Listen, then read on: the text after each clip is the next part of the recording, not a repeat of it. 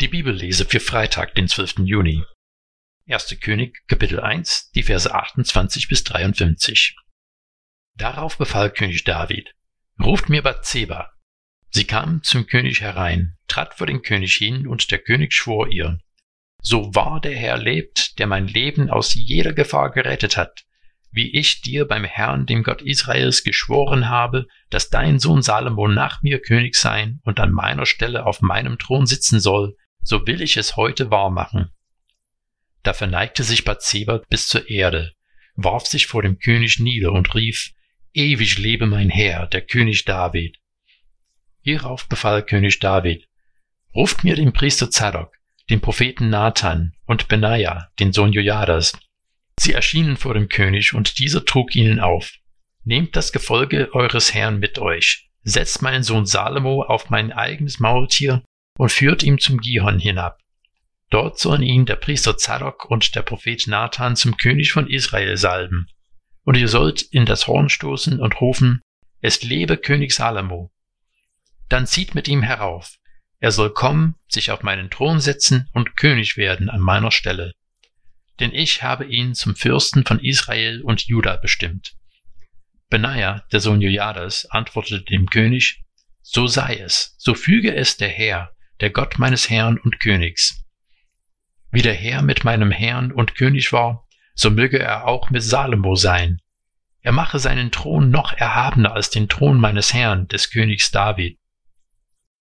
Der Priester Zadok, der Prophet Nathan und Benaja, der Sohn Jojadas, zogen mit den Gerätern und Peletern hinab. Sie setzten Salomo auf das Maultier des Königs David und führten ihn zum Gihon. Der Priester Zadok hatte das Salbhorn aus dem Zelt mitgenommen und salbte Salomo. Hierauf blies man das Widerhorn, und alles Volk rief, Es lebe König Salomo! Nun zog das ganze Volk hinter ihm hinauf. Dabei spielten sie auf Flöten und waren voller Freude, so dass bei ihrem Geschrei die Erde zu bersten drohte. Das hörten Adonia und alle Geladenen, die bei ihm waren. Sie hatten eben das Mahl beendet. Als Joab den Schall des Hornes hörte, rief er, Warum ist der Lärm in der Stadt so laut? Während er noch redete, kam Jonathan, der Sohn des Priesters Abjatar. Adonia rief ihm zu, Komm, du bist ein tüchtiger Mann, du bringst sicher eine gute Nachricht. Doch Jonathan erwiderte Adonia, Im Gegenteil. Unser Herr, der König David, hat Salomo als König eingesetzt. Er hat mit ihm den Priester Zadok ausgeschickt, sowie den Propheten Nathan und Benaja, den Sohn Jajadas, samt den Gerätern und Peletern, und diese haben ihn auf das Maultier des Königs gesetzt. Der Priester Zadok und der Prophet Nathan haben ihn am Gihon zum König gesalbt. Von dort sind sie voller Freude hinaufgezogen. Die Stadt ist in großer Aufregung. Das war der Lärm, den ihr gehört habt. Salomo hat sich bereits auf den königlichen Thron gesetzt. Auch sind die Diener des Königs gekommen, um unseren Herrn, den König David, zu beglückwünschen und zu rufen, Gott lasse Salomos Ruhm noch größer werden als deinen, und er mache seinen Thron noch erhabener als deinen Thron. Auch hat der König gesagt, Gepriesen sei der Herr, der Gott Israels, der mir heute gewährt hat, dass mein Nachkomme auf meinem Thron sitzt und dass meine Augen das noch sehen dürfen. Da erschraken alle Geladenen, die bei Adonia waren, und brachen auf, jeder ging seines Weges. Adonia fürchtete sich vor Salomo. Er stand auf, eilte zum Altar und ergriff dessen Hörner. Man meldete Salomo, Adonia hat aus Furcht vor König Salomo die Hörner des Altars ergriffen und gesagt, König Salomo schwöre mir zuerst, dass er seinen Knecht nicht mit dem Schwert hinrichten lässt.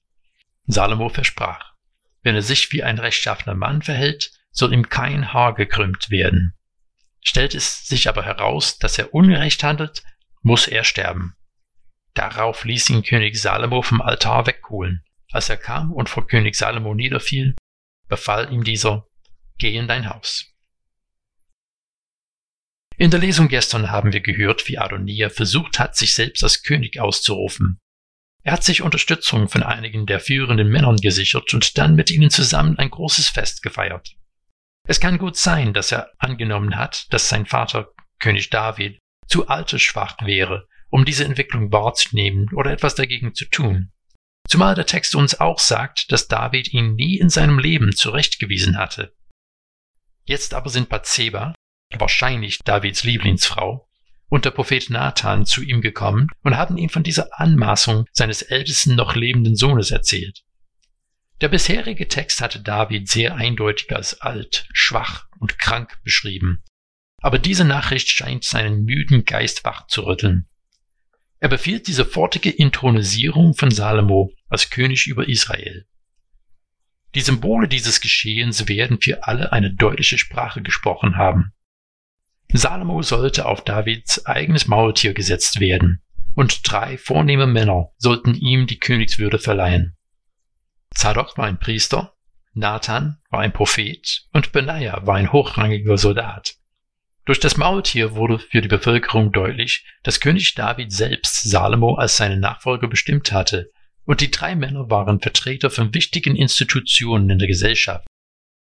Gihon, wo die Zeremonie stattgefunden hat, hatte wahrscheinlich symbolische Bedeutung für sich und befand sich außerdem nur circa ein Kilometer entfernt von dem Ort, wo Adonia gerade seine Feier abgehalten hat. Heutzutage würden wir von einer Krönung reden, aber Vers 39 im Text sagt, der Priester Zadok hatte das Salbhorn aus dem Zelt mitgenommen und salbte Salomo. Das Wort für einen Gesalbten ist Messias. Die Salbung ist ein Zeichen dafür, dass Gott diesen Menschen auserwählt hat, sein Volk zu leiten. Nach der Salbung wird noch ein Zeichen vollzogen.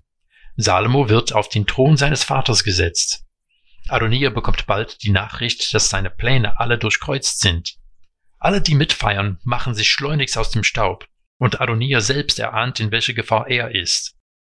Er macht sich schleunigst zu der Stiftshütte und ergreift die Hörner des Altars. Diese Hörner waren an dem Altar angebracht, dass die Opfer daran aufgehängt werden konnten. Was Adonia hier macht, bezieht sich auf 2. Mose 21, die Verse 12 bis 14. Dort ist die Rede davon, wenn man unabsichtlich jemand getötet hat, dass er die Hörner des Altars ergreifen soll, dass er vor Gericht gestellt werden kann. Wenn kein Vorsatz nachgewiesen werden kann, soll er am Leben bleiben. Nun, Adonia hatte keinen umgebracht, aber es war klar, dass er die Absicht hatte, Salomo und seine Mutter Bathseba zu töten. Jetzt war Salomo König geworden, und der Versuch, den Thron an sich zu reißen, würde normalerweise die Todesstrafe nach sich ziehen. Salomo verspricht Adonia, wenn er sich nichts weiteres zu Schulden kommen lässt, dann wird er am Leben bleiben. Die letzten Worte unseres Textes sprechen aber auch eine deutliche Sprache. Geh in dein Haus. Adonia darf nach Hause gehen, aber das Fehlen der üblichen Nachsatz in Frieden spricht Bände. Adonia ist auf Bewährung. Salomo hat später den Tempel bauen lassen und hat Gott große Ehre erwiesen. Aber hier fällt es wieder auf, dass Gott nur benannt wird in Fällen, in denen die Menschen ihre Wünsche geäußert haben, dass er etwas zustande kommen lassen möchte. Dieses fehlende Anrufen den Namen des Herrn zeugt von dem irrigen Weg, den wir Gottes Volk gehen sehen werden.